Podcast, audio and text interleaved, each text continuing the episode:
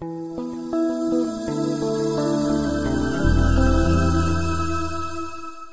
Bom, vamos lá então, pessoal. A gente vai falar hoje sobre a queda. Vai ser a primeira aula sobre a queda. Vamos começar. Nossa agenda hoje vai ser a seguinte: eu dividi essa aula em, em três blocos. Primeiro eu quero falar sobre o pecado original, é, que gerou a queda, né? Depois eu vou falar sobre as consequências dessa queda. E por fim, eu quero falar sobre dois conceitos, o de depravação total e incapacidade total, que estão diretamente relacionados com a queda. Para começar, eu queria que vocês pensassem o seguinte: o pecado original todo mundo conhece, a gente vai ler daqui a pouco, mas o pecado lá de Adão e Eva. Agora, a questão a ser respondida aqui é: por que que esse pecado, ele é tão grave assim? Por que ele causou a queda da humanidade? Vamos ler lá em Gênesis, Gênesis 3, de 1 a 6, aonde tem exatamente esse relato. Ora, a serpente era o mais astuto de todos os animais selvagens que o Senhor Deus tinha feito. E ela perguntou à mulher: Foi isso mesmo que Deus disse? Não comam de nenhum fruto das árvores do jardim? Respondeu a mulher à serpente: Podemos comer do fruto das árvores do jardim? Mas Deus disse: Não comam do fruto da árvore que está no meio do jardim, nem toquem nele. Do contrário, vocês morrerão. Disse a serpente à mulher: Certamente não morrerão. Deus sabe que no dia em que dele comerem, seus olhos se abrirão, e vocês serão como Deus, conhecedores do bem e do mal. Quando a mulher viu que a árvore parecia agradável ao paladar, era atraente aos olhos e, além disso, desejável para dela se obter discernimento, tomou do seu fruto, comeu e deu ao seu marido, que comeu também. Bom, esse é o relato do pecado original. A gente vai falar bastante sobre ele hoje. Mas agora, eu queria que vocês pensassem o seguinte: vamos tentar responder aquela pergunta, pergunta inicial que eu fiz. Por que o pecado original foi tão grave? Então, eu coloquei aqui na tela quatro opções de resposta. Eu queria que vocês dessem uma lida, eu vou ler com vocês, e anotassem aí, anota num papelzinho aí, qual a resposta que vocês acham que responde melhor a essa pergunta. Por que o pecado original foi tão grave? Letra A, porque o ser humano assumiu o papel de definir o que é bom e mal. Ou letra B, não há gravidade. Todos os pecados são iguais. Esse foi apenas o primeiro pecado. Letra C, porque o ser humano ficou em dúvida quanto a cumprir ou não a ordem de Deus. Ou letra D, porque ele foi influenciado pelo diabo. Qual dessas respostas responde melhor a essa pergunta? Anota aí, deixa separado, daqui a pouco a gente vai voltar aqui para ver a resposta. Antes disso, eu quero destacar o finalzinho daquele trecho que a gente leu, do verso 4 ao verso 6, aonde diz: Disse a serpente à mulher: Certamente não morrerão. Deus sabe que no dia que dele comerem, seus olhos se abrirão, e vocês serão como Deus, conhecedores do bem e do mal. Agora, quando a mulher viu que a árvore parecia agradável ao paladar, então primeiro, ela viu que a árvore parecia agradável, chamou a atenção dos olhos dela e do paladar dela. Então, era atraente aos olhos, era uma fruta bonita e, além disso, desejável para dela se obter discernimento. Então, gerou um desejo no coração da Eva. O que, que ela fez? Tomou do seu fruto, comeu e deu ao seu marido que comeu também. É importante aqui a gente é, destacar que esse processo de pelo qual a mulher passou antes de comer o fruto aconteceu exatamente do mesmo jeito com Adão também. Apesar do relato aqui não dizer, a Eva não simplesmente deu para ele e ele comeu todo esse processo pelo qual Eva passou até comer do fruto, Adão também passou. Então o processo dos dois foi igual, não há diferença aqui. Agora, o que está acontecendo ali? Vamos entender um pouco melhor o que está acontecendo nessa cena. Primeiro, tanto o homem quanto a mulher, eles se recusaram a seguir a orientação de Deus. Então, Deus tinha dado uma ordem, Deus tinha orientado eles de que não comessem do fruto daquela árvore. E o homem e a mulher, Adão e Eva, acharam melhor comer. Então, ao fazer isso, eles é, não consideraram a ordem de Deus. Eles acharam que o que Deus tinha dito não era realmente o que era melhor para eles. Eles falaram, como se eu tivesse falado assim: ah, Deus disse para não comer, mas eu acho que Deus não está pensando exatamente no meu bem. Eu acho que para mim é melhor comer sim. Então, ao fazer isso, eles estavam tomando um caminho é, diferente do caminho que Deus tinha dado para eles. Eles estavam preferindo fazer o seu próprio caminho do que seguir o caminho de Deus. Afinal, eu sei o que é melhor para mim, não é?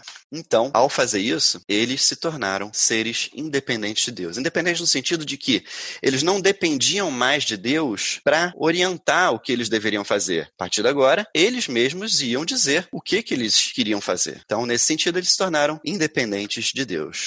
E eles preferiram julgar o que era bom e mal ao invés de confiar no julgamento divino. Então, antes, Deus dizia o que era bom para eles, o que não era bom para eles, e eles aceitavam. Eles confiavam que Deus estava pensando no, no bem deles, no que era melhor para eles. Agora não. Agora eles não acham mais que Deus quer o melhor para eles, porque quem sabe o que é bom para eles são eles mesmos e não Deus. Então o que eles fizeram foi colocar a sua própria razão acima da palavra de Deus, acima da ordem de Deus, acima da vontade de Deus. Quando eles fazem isso, eles assumem a autoridade final no lugar de Deus. Então, quem tem autoridade sobre a vida deles? Quem diz o que eles têm que fazer? Não é mais Deus. Agora são eles mesmos. Então, é, o pecado original não foi apenas um pecado de desobediência, foi um pecado de falta de fé. Fé aqui no sentido de confiança. Eles não tinham mais confiança, eles não confiavam mais que Deus queria o melhor para eles. Então, essa fé, essa confiança em Deus, ela foi quebrada. E aí, com essa quebra de fé, com essa quebra de confiança, veio a desobediência. Então, essa é a gravidade do pecado original. Por isso que esse pecado de Adão e Eva, ele é tão grave assim. Então, qual a resposta certa aqui da nossa pergunta? Por que o pecado original foi tão grave? Resposta letra A, porque o ser humano assumiu o papel de julgar o que era bom e mal. Vamos explorar um pouquinho mais isso. Quero voltar aqui no último versículo daquele trecho que a gente leu. Quando a mulher viu que a árvore parecia agradável ao paladar, era atraente aos olhos e, além disso, desejável para dela se obter discernimento, ela tomou do seu fruto, comeu e deu a seu marido, que comeu também. Então, agora, eu quero ver esse processo pelo qual a mulher passou, e o homem também depois, claro, esse processo pelo qual eles passaram até a consumação do pecado. Então, o que aconteceu primeiro? A primeira coisa que aconteceu foi a dúvida. A serpente falou com Eva que é, aquilo aquilo que Deus tinha dito não era realmente o que estava acontecendo ali, não era exatamente verdade. Então, a semente plantou essa dúvida na cabeça da Eva e ela começou a duvidar. Então, a dúvida colocou em questão as boas intenções de Deus. Será que Deus realmente estava querendo o que é melhor para mim ao me proibir de comer isso? Então, essa dúvida, ela foi plantada na cabeça da Eva, a Eva acolheu essa dúvida e essa dúvida começou a gerar frutos. O primeiro fruto que a dúvida gerou foi a descrença. Então, antes eles criam no que Deus falava, eles acreditavam que o que Deus falava era verdade, que o que Deus falava era o melhor para eles. Agora não. Agora eles começaram a duvidar disso e a colocar em xeque as intenções de Deus. Então a primeira coisa que aconteceu foi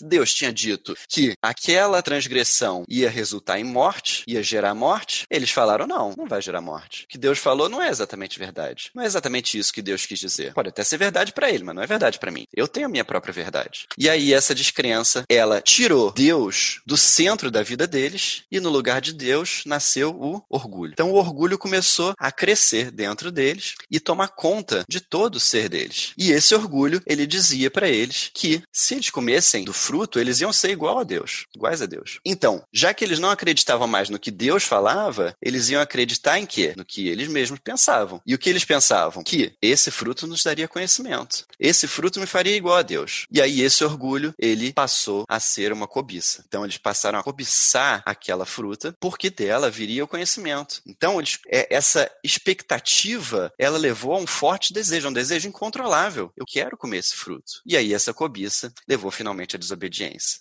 que é a consumação do pecado. Eles foram lá e comeram.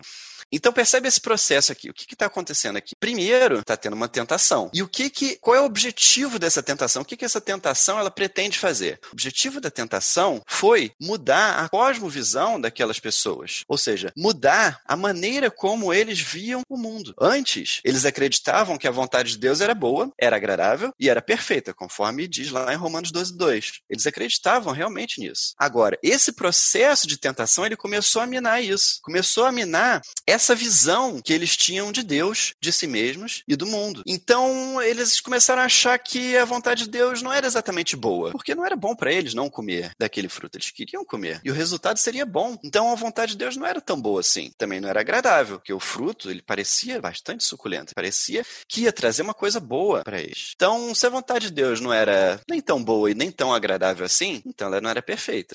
Então, esse processo de tentação, o que ele fez foi mudar a visão que eles tinham de Deus. De si mesmos e do mundo. E quando esse processo foi levado a cabo, foi produzindo seus frutos, no final, a visão que eles tinham de Deus era completamente diferente do que eles tinham no início. E aí isso gerou o pecado. Isso levou à consumação do pecado, tá? Queria trazer isso aqui para vocês porque esse foi o processo pelo qual passou, passaram Adão e Eva, e esse é o processo pelo qual nós passamos também. Tentação, o objetivo da tentação é esse, mudar a nossa visão de Deus, a nossa visão do mundo, nossa visão de nós mesmos. Então, esse processo aqui gerou o pecado original. Eu vou dar uma parada aqui, quero saber se alguém tem alguma dúvida nesse início, para a gente poder começar a avançar um pouco mais. Vlad, por enquanto, nenhuma dúvida. Acho que pode seguir. Beleza, vamos lá.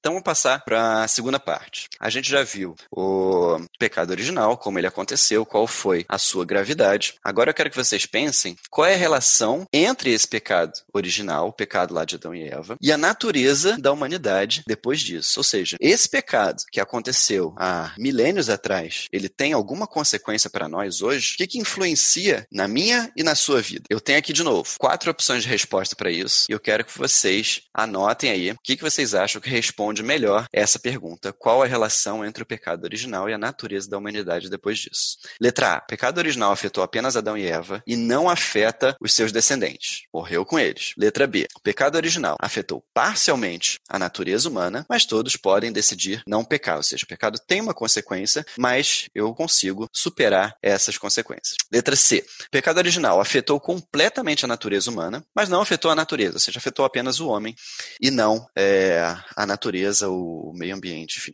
Letra D, o pecado original afetou completamente a natureza humana e a natureza, ou seja, tem uma influência completa sobre tudo, sobre o ser humano e sobre a natureza. Qual resposta vocês acham que responde melhor essa pergunta? Anota aí, daqui a pouco a gente vai ver a resposta certa. Antes, eu quero continuar aquele relato lá de Gênesis, um pouquinho depois, quando o homem e a mulher se apresentam a Deus e revelam seu pecado.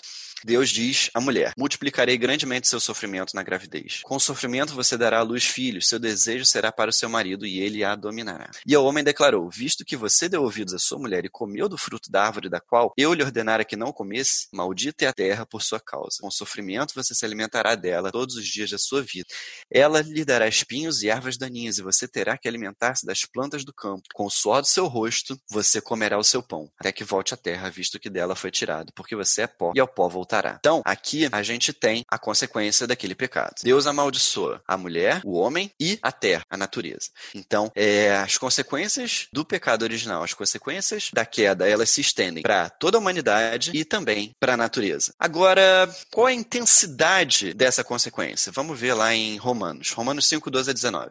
Portanto, da mesma forma como o pecado entrou no mundo por um homem e pelo pecado a morte, assim também a morte veio a todos os homens, porque todos pecaram. Presta atenção atenção aqui o que, que Paulo está falando. Paulo está dizendo que o pecado entrou no mundo por um homem. Então, quando Adão pecou, o pecado dele não ficou simplesmente ali. Aquele pecado abriu as portas para que o pecado entrasse no mundo, ou seja, que o pecado afetasse toda a humanidade. E não só o pecado. Pelo pecado, a morte também entrou no mundo, através do pecado de Adão. Então, a morte veio a todos os homens porque a, a todos os homens porque todos pecaram. O que, que ele está dizendo aqui é que Adão pecou, mas Deus considerou que toda a humanidade também pecou. Então a morte veio sobre todos eles, sobre toda a humanidade, não apenas sobre, é, sobre Adão ou sobre algumas pessoas que também pecaram como Adão, não. A morte veio sobre todos os homens. Pois antes de ser dada a lei, o pecado já estava no mundo, mas o pecado não é levado em conta quando não existe lei. Todavia, a morte reinou desde o tempo de Adão até o de Moisés,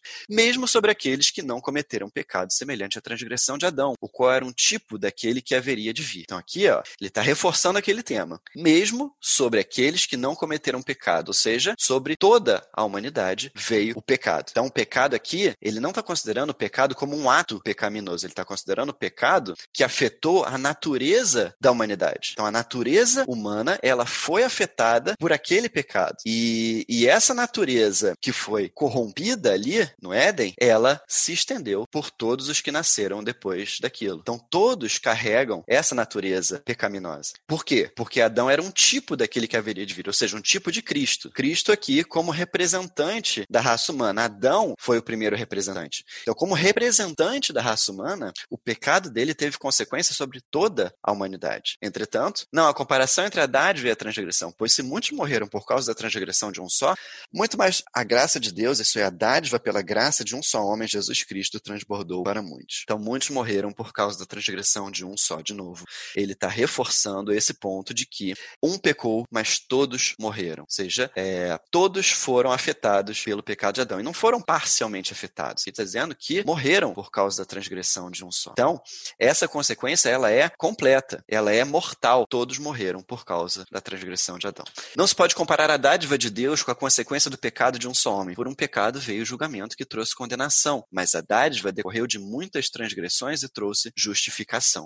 Então, por um pecado veio o julgamento que trouxe condenação. Aqui ele está falando que é, aquele pecado ele foi estendido a toda a humanidade e esse pecado teve um julgamento. E esse julgamento não trouxe condenação para uns e absolvição para outros. Não. Esse julgamento ele trouxe condenação e só. O resultado do julgamento de toda a humanidade foi condenação. Se pela transgressão de um só a morte reinou por meio dele, muito mais aqueles que recebem de Deus a imensa provisão da graça e a dádiva da justiça reinarão em vida por meio de um único homem, Jesus Cristo. Então, pela transgressão de um só, a morte reinou por meio dele. A morte reinou. Consequentemente, assim como uma só transgressão resultou na condenação de todos os homens, assim também um só ato de justiça resultou na justificação que traz vida a todos os homens. Então, a transgressão resultou na condenação de todos os homens de novo. O tema do julgamento, né? O julgamento resultou na condenação de toda a raça humana. Logo, assim como por meio da desobediência de um só homem muitos foram feitos pecadores, assim também por meio da obediência de um único homem muitos serão feitos justos. Então, qual a resposta certa? Qual a relação entre o pecado original e a natureza da humanidade depois disso? Letra D. O pecado original afetou completamente a humanidade e a natureza. Vamos explorar um pouquinho mais isso aqui. Todos os membros da raça humana estavam representados por Adão no tempo da aprovação do Jardim do Éden, é o que a gente leu agora. Adão, ele era um representante da raça humana. Então, ele representava toda a humanidade diante de Deus. Como nosso representante legal, Adão pecou e Deus nos considerou culpados, tanto quanto Adão. Então, pelo pecado de Adão, ele como nosso representante legal, Deus nos considerou culpados. A natureza humana se tornou totalmente depravada, ou seja, corrompida. Então, aqui acontece a corrupção da natureza humana. A natureza humana se corrompeu através daquele pecado. E a partir daí, é, todo ser humano nascido depois disso herdou essa natureza corrompida. Agora, falar sobre isso, falar sobre depravação total, não significa que cada pessoa se tornou tão mal quanto poderia ser. Ou seja, não significa que, porque eu tenho uma natureza corrompida, eu vou executar todos os atos pecaminosos que eu posso imaginar. Não, não significa isso. Significa que todas as partes da natureza humana sofreram os danos do pecado, foram influenciadas pelo pecado. Toda a minha natureza humana, ela foi influenciada pelo pecado. A mente a vontade, as emoções, o corpo, tudo isso foi, sofreu o impacto do pecado, sofreu as consequências do pecado. Então, é, não existe parte do ser humano que corresponde àquilo que foi criado por Deus. Tudo foi corrompido pela queda. Gênesis 6,5. Quero ler mais alguns é, trechos aqui para a gente entender melhor esse ponto. Gênesis 6,5. O Senhor viu que a perversidade do homem tinha aumentado na terra e que toda a inclinação dos pensamentos do seu coração era sempre e somente para o mal. Então, depois daquilo, aquilo, ainda lá em Gênesis, é, é colocado que toda a inclinação dos pensamentos do seu coração era sempre e somente para o mal, já resultado da corrupção da natureza humana. Então, essa corrupção, ela fez com que toda a inclinação dos pensamentos fosse sempre para o mal. Salmo 51, 3 a 5. Pois eu mesmo reconheço as minhas transgressões e o meu pecado sempre me persegue. Contra ti, só contra ti pequei e fiz o que tu reprovas, de modo que justa é a tua sentença e tens razão em condenar. Sei que sou pecador desde que nasci, sim, desde que me concebeu a minha mãe. Então, aqui a gente vê um ponto importante, que é o pecado, ele não é simplesmente um ato pecaminoso, uma coisa que eu faço, porque um bebezinho recém-nascido, um feto ainda na barriga de sua mãe, ele não cometeu nenhum ato pecaminoso, mas ele é um pecador, porque a sua natureza é pecadora. Sua natureza já é corrompida. Ele herdou essa natureza de Adão. Então, o ponto é, o pecado não é só uma coisa coisa que eu faço. Pecado é uma coisa que eu sou, é da minha natureza humana. Marcos 7, 20 e 23. E continuou: O que sai do homem é o que o torna impuro, pois do interior do coração dos homens vêm os maus pensamentos, as imoralidades sexuais, os roubos, os homicídios, os adultérios, as cobiças, as maldades, o engano, a devassidão, a inveja, a calúnia, a arrogância e a insensatez. Todos esses males vêm de dentro e tornam o homem impuro. Jesus aqui está falando exatamente sobre isso, sobre a corrupção da natureza humana.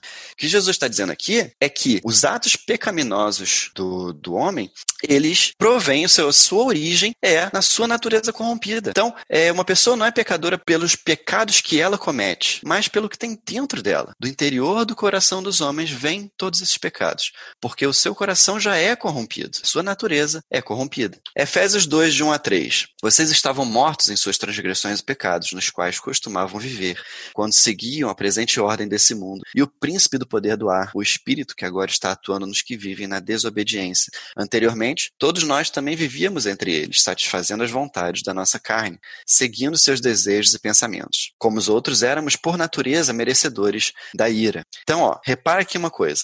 Vocês estavam mortos em suas transgressões e pecados. Ele não está dizendo que o, o pecado afetou parcialmente a sua natureza. Não. Está dizendo que vocês estavam mortos. O pecado, ele nos mata. Não o pecado que a gente comete, mas a nossa natureza pecadora. Ela nos mata no sentido que nós não temos mais poder de fazer nada. Nós não temos é, nenhum poder espiritual. Morto não fala, morto não anda, morto não faz nada. Morto fica lá, morto. É como estava a nossa, a nossa natureza natureza espiritual, nossa natureza humana.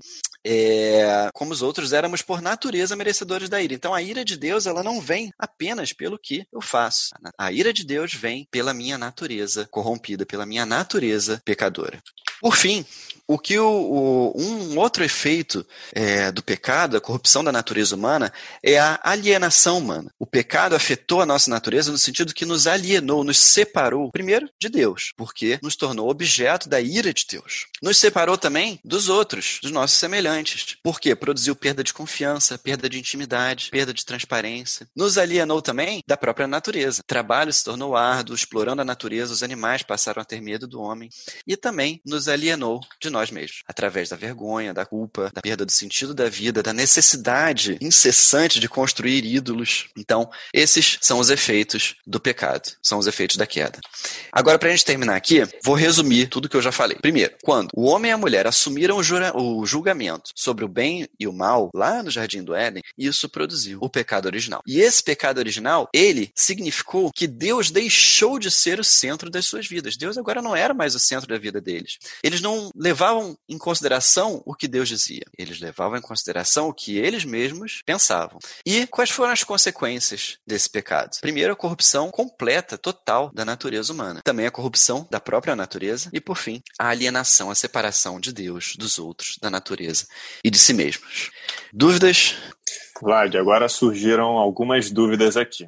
Vamos lá. A primeira dúvida é do Natan e da Bia. Eles perguntam: a palavra iniquidade aparece bastante na Bíblia relacionada ao processo do pecado. O que significa exatamente? Tem relação a essa questão da desobediência? Ô, Vlad, é, para te ajudar aqui, que o PP já até colocou algumas, alguns comentários sobre essa pergunta, só para você não precisar é, começar, que tem várias outras perguntas aí importantes para você tratar. Tranquilo. Né? Então, o PP colocou aqui: a diferença entre pecado e iniquidade é que o pecado é um erro de alvo, sendo óbvio a desobediência, mas admite, que reconhecimento, admite reconhecimento e arrependimento. Iniquidade é quando esses erros que deveriam ser acidentes se tornam uma constante na vida das pessoas sem haver qualquer arrependimento e correção dos caminhos, e a iniquidade numa constante afirmação de transgressão. É por aí mesmo, né? Então, o pecado, no, no, grego hamartia, é aquilo que nós temos um advogado perante o Pai que né, nos perdoa dos nossos pecados. E quando o Senhor Jesus trata da questão da iniquidade, ele trata mais de um estilo de vida. Né? Então, se a gente for pegar lá Mateus 7, 23, ele fala: Apartai-vos de mim os que praticais a iniquidade. Mas é uma condição de vida, de coração endurecido, como essa que você descreveu aí com relação a, a, a, ao que passou com Adão e Eva, da, de ter um coração com aquela característica. Né? E o pecado são pecados né, que errar o alvo, a mártia, é, e, e iniquidade, anomia, é, tem um pouco dessa diferença. Eu não sei se ficou clara a resposta, mas é por aí mesmo. Agora volto para você com as outras perguntas. Só adiantei porque o PP já tinha uhum. escrito aqui a resposta. Não, beleza, foi ótimo. Tá, vou seguir então. Ah, o próximo é um comentário da Elisângela. Acredito que a árvore do conhecimento do bem e do mal é o nosso cérebro. O homem decidiu desobedecer a Deus por causa da dúvida. Calma aí, eu não entendi direito a pergunta. Repete, por favor. É, uma, é um comentário, uma afirmação. Ah, tá. Ah, é, quer comentar ou posso seguir? Não, repete, por favor. Só porque eu tava, eu tava esperando a, a dúvida, então não é uma dúvida, vai. Acredito que a árvore do conhecimento do bem e do mal é o nosso cérebro. O homem decidiu desobedecer a Deus por causa da dúvida. Ah, tá. É, eu não sei se a gente pode interpretar árvore do conhecimento como o nosso cérebro. É uma questão de interpretação polêmica. Mas, sim, mas entendo o sentido. É, o homem decidiu desobedecer a Deus por causa da dúvida, exatamente porque ele colocou em dúvida a boa vontade de Deus. E aí, quando ele deixou de seguir é, as ordens de Deus, o que, o que Deus achava que era melhor para eles, e eles se colocaram como quem, quais eram as melhores pessoas para dizer o que era bom para eles? Eram eles, e não Deus. Então, esse foi a causa básica da queda. É, Tiraram Deus do centro da sua vida. Pode falar, Tony. É, a, a questão de colocar a árvore de conhecimento do mal como o nosso cérebro passa, eu acho que começa muito com a forma como nós interpretamos e lemos essas passagens de Gênesis 3 e também Gênesis 1 e 2, que foi tratada aqui pela, pela Rosângela e pelo Tico nas aulas anteriores. Então, a narrativa da queda é, e essas, esses primeiros três capítulos talvez sejam algumas das passagens mais distorcidas, mais criticadas e mais fantasiadas do texto bíblico. Então, existem aqueles que consideram essa passagem como uma teoria do mito da queda, quer dizer, é uma, é uma, é uma queda não seria uma queda actual, seria como que a história, como uma parábola, uma fábula, algo como a raposa e a uva, para ensinar algum princípio. E aí as pessoas começam a associar os elementos dessa, dessa narrativa com, com outras coisas. Então, interpretar, tipo, a raposa é, comeu a uva, não comeu a uva, né? e começa a criar essas associações much com, com outros elementos, como, por exemplo, essa. Ah, pode ser o nosso cérebro, pode ser a nossa, a nossa natureza intrínseca ou a nossa cosmovisão. Né? É, agora, o texto bíblico ele trata a Bíblia como um todo, e nós temos que ir lá no Novo Testamento até para ver como é que o Senhor Jesus, o apóstolo Paulo trataram essa passagem, trata a narrativa de Gênesis como uma, uma história real, uma narrativa histórica de personagens históricos. Porque se nós formos ver lá como o apóstolo Paulo trata Adão, ele trata Adão é, como um personagem histórico, assim como Cristo. Ele compara Adão e Cristo. Através de um entrou pecado, através de outro entrou a vida. Então, se nós formos tratar Adão como um personagem mitológico, nós temos que tratar Jesus como um personagem mitológico e não histórico. Aí acabou o cristianismo. Né? Então, no texto bíblico, Adão é um personagem histórico, assim como Jesus. É, a, o evento que aconteceu é tratado por Jesus como um evento histórico, é tratado pelo apóstolo Paulo como um evento histórico, é tratado pelo apóstolo João Apocalipse como um evento histórico. Então, quando ele chega na questão da, da árvore do conhecimento do bem e mal, fala de algo que o Senhor criou para mostrar para o homem como, qual era a sua limitação.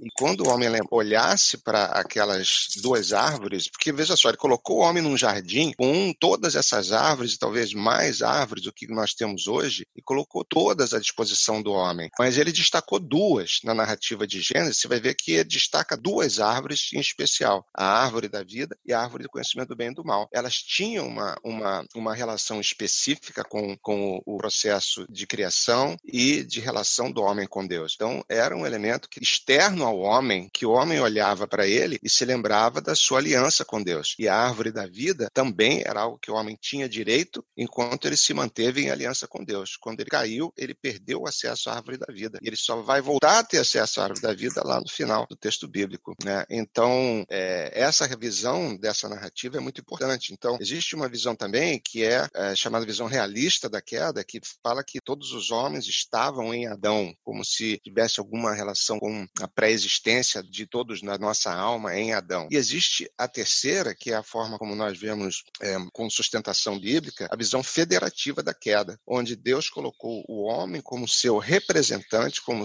como seu gerente executivo na criação e manteve essa relação de aliança com ele como seu representante federal. De forma que quando ele caiu, o pecado se estendeu a toda a criação, como você falou durante a, a aula, Vladimir. E dessa forma, Jesus é o nosso outro representante federal. Por isso que aí, avançando na, no comentário da própria Elisângela, é, Adão sendo pecador, porque ele foi um tipo de Cristo. Adão não foi criado pecador, ele foi criado bom, né? sem pecado. Depois ele pecou. Então ele é um tipo de Cristo no sentido de que ele era um representante federal da raça humana que caiu, e Cristo vai ser o nosso novo representante que não caiu, foi fiel até a morte. É, e aí Paulo compara Adão e Cristo nesse sentido. Obrigado, Vladimir, desculpa. Não, exatamente, é isso mesmo. É, a próxima pergunta é da Cláudia. Ela fez duas aqui, só que é duas em uma. Ela pergunta quando o Gênesis cita que a descendência virá esmagar a sua cabeça. Neste caso, a mulher irá esmagar a cabeça da serpente ou Jesus é quem virá esmagar a cabeça da serpente no juízo final? Ela não entendeu muito bem. É, a, a semente da mulher, né? O descendente da mulher, no caso, o próprio Cristo, tá? Mas isso já vai um, um assunto que não é exatamente o assunto da nossa aula, mas é, é sim o próprio Cristo, né? Tá. É, o Renato pergunta: todo pecado é um ato consciente ou existe pecado que não é consciente? Um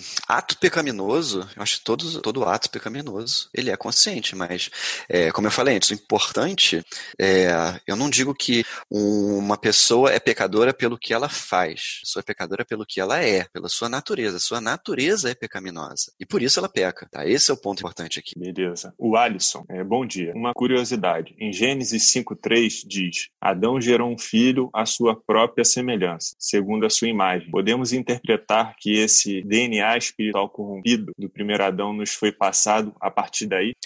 Sim, a partir do, do primeiro filho que eles tiveram, né, esse DNA corrompido, como ele botou ali entre aspas, é, foi passado para os seus descendentes, sim. Bom, é isso, nenhuma pergunta. Surgiu mais uma aqui, rápido. Antes do pecado, da, do Gabriel, antes do pecado, o homem era bom e perfeito segundo a imagem de Deus, certo? Visto isso, por que ele foi tentado? Mas ele ser bom e perfeito não significa que ele não pudesse ser tentado. Significa apenas que ele era capaz de, de decidir entre Deus e si mesmo. E ele optou por si mesmo. Tá? Não sei se Agostinho... ficou claro. Se não ficou claro, depois é, pergunta de novo que eu complemento. Acho que é Agostinho que diz que antes do pecado o homem podia não pecar e depois ele não pode não pecar. Não pode né? não pecar, exatamente. Bom, é isso, Vlad. Pode continuar. Tá, vamos lá.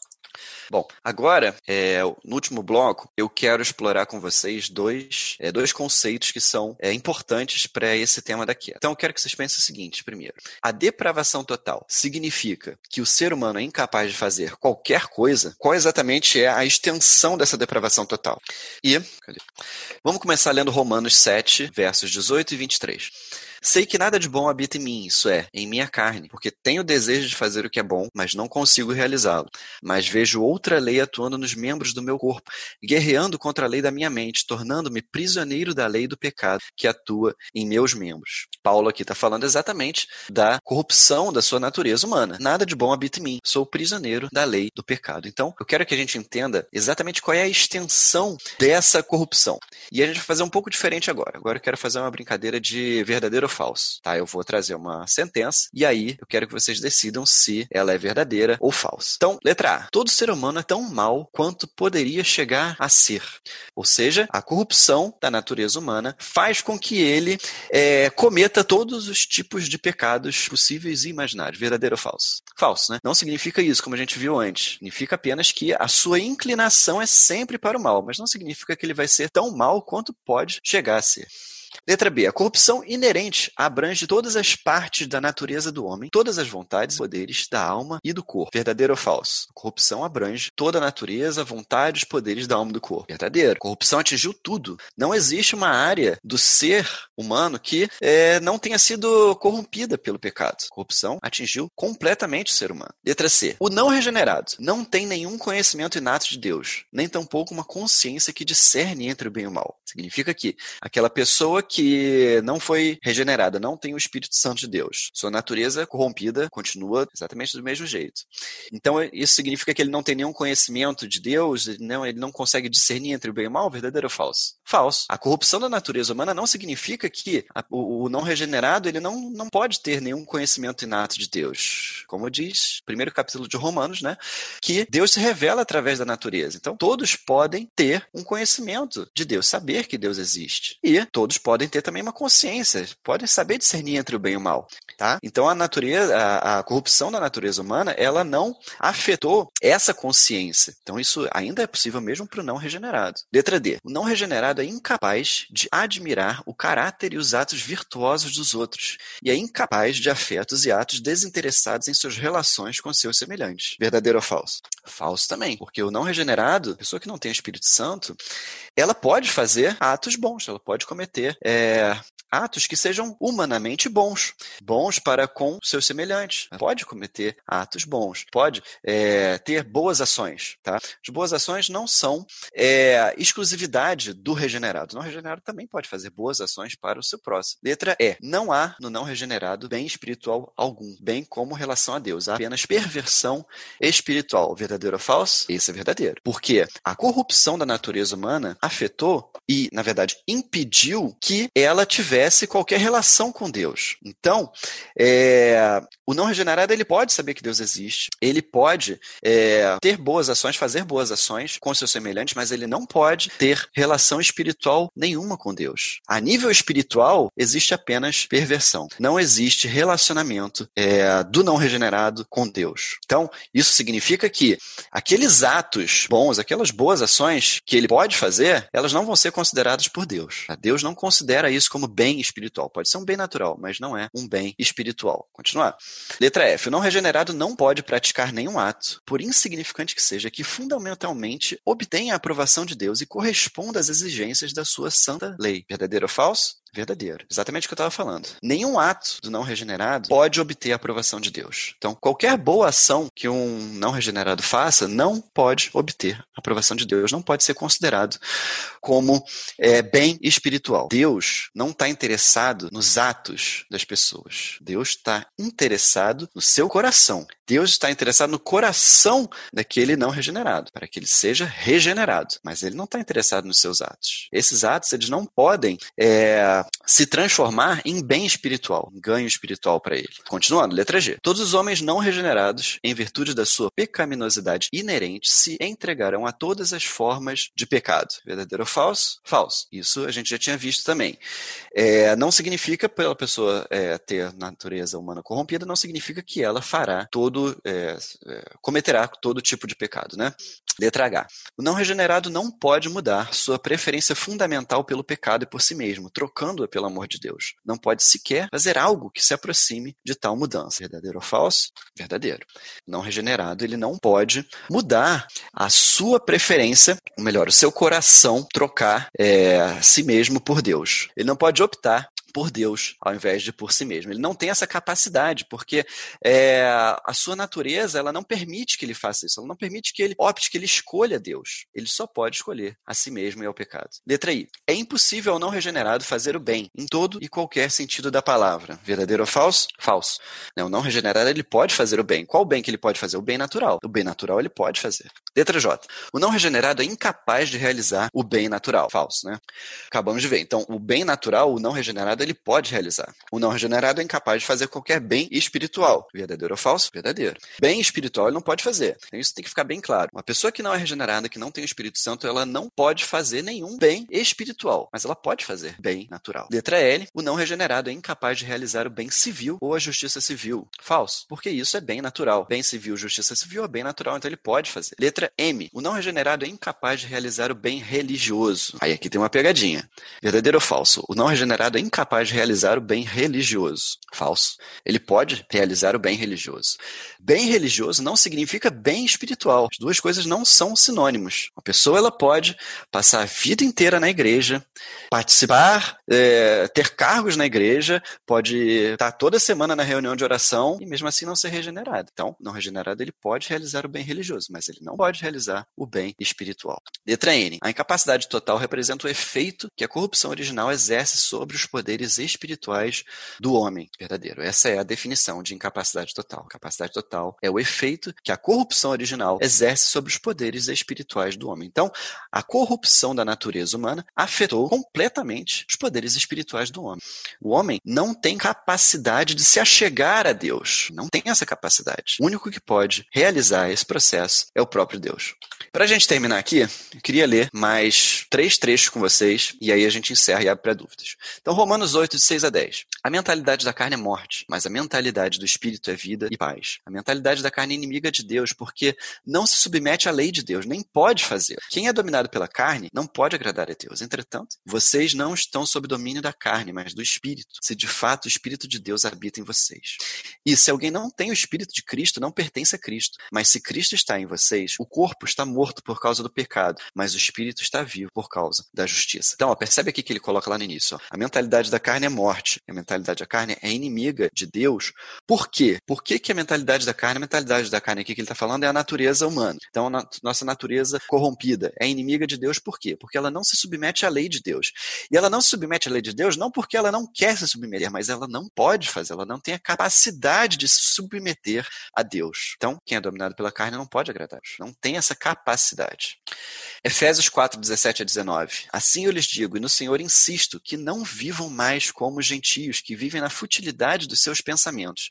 Eles estão obscurecidos no entendimento e separados da vida de Deus por causa da ignorância em que estão, devido ao endurecimento dos seus corações. Tendo perdido toda a sensibilidade, eles se entregaram à depravação, cometendo com avidez toda espécie de impureza. Então, tendo perdido a sensibilidade aqui, significa que a natureza deles não tem essa sensibilidade espiritual, não pode ter. Então, não tendo essa sensibilidade espiritual, eles se entregaram à depravação. E por fim, Tito 1, 15 16.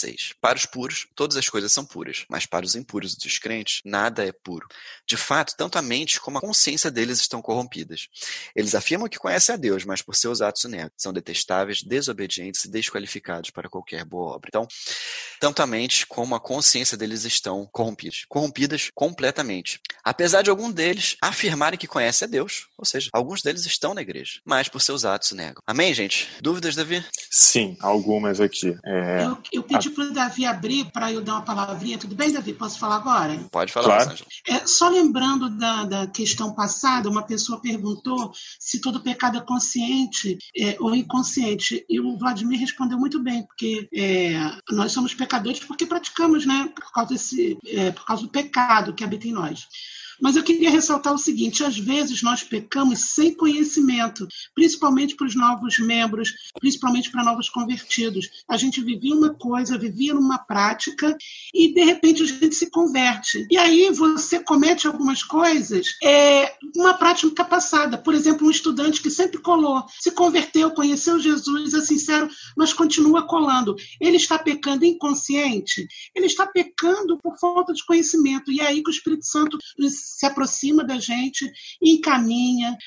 À medida que a gente vai conhecendo a Deus, a gente vai conhecendo suas leis, conhecendo a Ele, a gente vai descobrindo essas coisas. Então, não é que seja inconsciente, mas às vezes a gente erra, comete esses pecados por falta de conhecimento, que o Espírito Santo vai assistindo e chega um belo dia, você chega, caramba, como é que eu fazia isso? Eu não posso fazer mais isso, tenho que viver uma vida diferente, né? Era só isso que eu queria falar. Tá ótimo. É, esse processo que você falou é o processo de santificação. O processo de santificação ele passa por o Espírito Santo mostrando em que pontos você deve é, mudar a sua forma de agir, tudo. É certíssimo. Obrigado, Rosângela.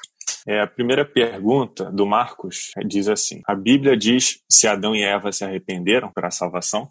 Se a Bíblia diz que Adão e Eva se arrependeram para a salvação, acho que por Hebreus, acho que o, o, o, Tony pode responder isso. Por Hebreus a gente pode dizer que sim, não, Tony? É, a Bíblia não, não, não deixa, ela não tem nenhum lugar que ela afirma que Adão e Eva se arrependeram para a salvação, mas os contextos imediatos é, e mais à frente dá a indicar que Adão e Eva se arrependeram para a salvação, sim mas não existe nenhum texto específico dizendo que Adão e Eva se arrependeram para a salvação. Tá? Mas é, eu creio que sim, pela leitura dos textos seguintes, pela própria narrativa e, e, ensino que eles vão passar para os filhos. Os filhos vão ouvir é, é, a história da, da queda e a expectativa de, de redenção de alguém. E eles vão ouvir de Adão e Eva. Né? Então, é, que viveram aquilo antes. Então, você imagina é, Abel ouvindo isso, ouviram os seus netos ouvindo de Adão e Eva a expectativa do Redentor que viria esmagar a cabeça da serpente. Né? E, aproveitando esse momento, teve uma pergunta anterior que perguntou se Jesus vai esmagar a cabeça da serpente na sua segunda vinda. E o Senhor já esmagou a cabeça da serpente na cruz. Que ela foi a grande vitória, a grande batalha escatológica e a grande vitória foi obtida na cruz. Lá o Senhor esmagou a cabeça da serpente.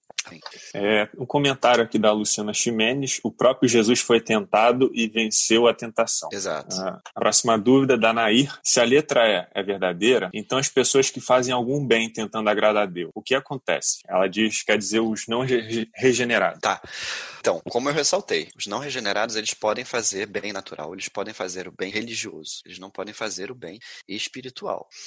É, uma pessoa ela está realmente, verdadeiramente tentando agradar a Deus, então provável que essa pessoa seja uma regenerada, né? E não, não regenerada. Não regenerado ele pode é, fazer algum bem, até religioso, mas o objetivo final não é agradar a Deus, é agradar a si mesmo. Esse é o objetivo do não regenerado, é sempre agradar a si mesmo. O objetivo do regenerado é sempre agradar a Deus. Beleza. Nesse sentido, ah, pode falar, Tony. Não, eu ia fazer um comentário sobre a questão do pecado consciente ou não. É um tema interessantíssimo, né? Mas se a gente for olhar lá no Antigo Testamento, o Senhor providenciou um tipo de oferta para os pecados por ignorância. É, então, isso dá a entender que há pecados, sim, por ignorância, porque a nossa natureza é pecaminosa, como o Vladimir colocou hoje bem claramente. A nossa natureza é pecaminosa. Nós, naturalmente, amamos o pecado é, e, e o cometemos. Agora, o ponto fundamental aí é que o Senhor Jesus é a providência e a provisão para todos os nossos pecados, conscientes ou inconscientes. Então, a nossa segurança, a nossa preocupação não deve estar se nós cometemos pecados inconscientes e como é que eu vou pedir perdão por um pecado inconsciente, né? O Senhor Jesus é a provisão por todo o nosso pecado. Então nós temos que nos jogar de peito aberto, de braço aberto na cruz, porque lá nós temos a redenção para todos os nossos pecados. A Carolina pergunta: o que viria a ser o bem espiritual ao regenerado? Está relacionado ao, aos frutos do espírito? Acho que a gente pode dizer que sim, né? O bem espiritual é todo bem, é tudo que você faz com o objetivo de agradar a Deus, de glorificar a Deus, de trazer toda a glória para Deus. Né? Afinal, esse é o nosso objetivo final, trazer glória a Deus. O Renato ele fez a pergunta que o Tony e a Rosângela responderam. Se todo pecado é consciente, o que significa, Pai, perdoa-lhes porque eles não sabem o que fazem? Isso é. A Anjinha pergunta: um não regenerado pode produzir temporariamente o fruto do Espírito? Eu diria que ele pode produzir um fruto semelhante ao fruto do Espírito. Não igual, porque o objetivo do fruto do Espírito é a glória de Deus. E o objetivo final de qualquer ato de um não regenerado não é a glória de Deus, e sim a sua própria glória. Interessantíssima essa pergunta, excelente resposta, Brasil. Interessantíssima essa pergunta, porque nós temos a tendência de avaliar e julgar pelo que nós vemos. É, e quando você fala fruto do Espírito, a fonte e o fundamento do fruto do Espírito é a regeneração. Né? Então, interessantíssimo.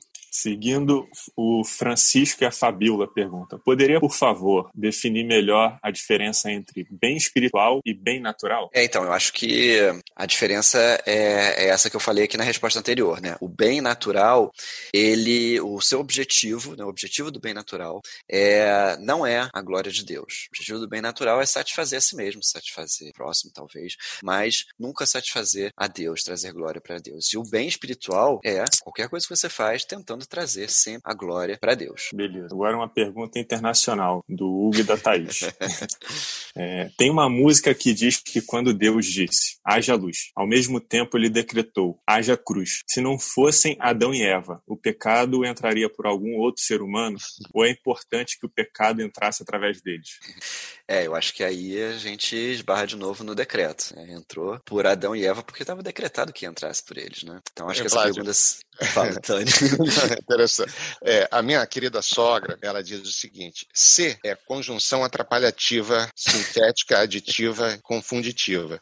o se no decreto não existe, né? Como é que então, olha, se ah, não houvesse Adão e Eva, se o homem não quisesse, o se é a conjunção atrapalhativa. Acho sensacional essa teologia da minha sogra, porque o se não existe, né? Inclusive uma vez eu estava conversando com a Simona, não sei se ela está aí na, na linha, ela comentou sobre como é que o se é tratado no grego, né? Como uma certa impossibilidade, mas é, trazendo para a minha sogra, né? O se não existe, ela só atrapalha, né? Se é uma conjectura que cabe a nós, que não cabe a nós é, considerar o, o, decreto, né? Então, por aí. Exatamente. E por fim aqui, só um comentário do Jonatas, que ele fala que Agostinho chamava as aparentes boas ações dos ímpios de vícios esplêndidos. Excelente.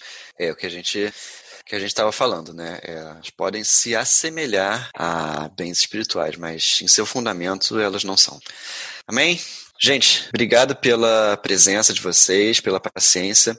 Semana que vem é, a gente vai ter uma continuação sobre esse mesmo tema ainda. E se vocês pensarem em alguma outra dúvida durante a semana, guardem para semana que vem.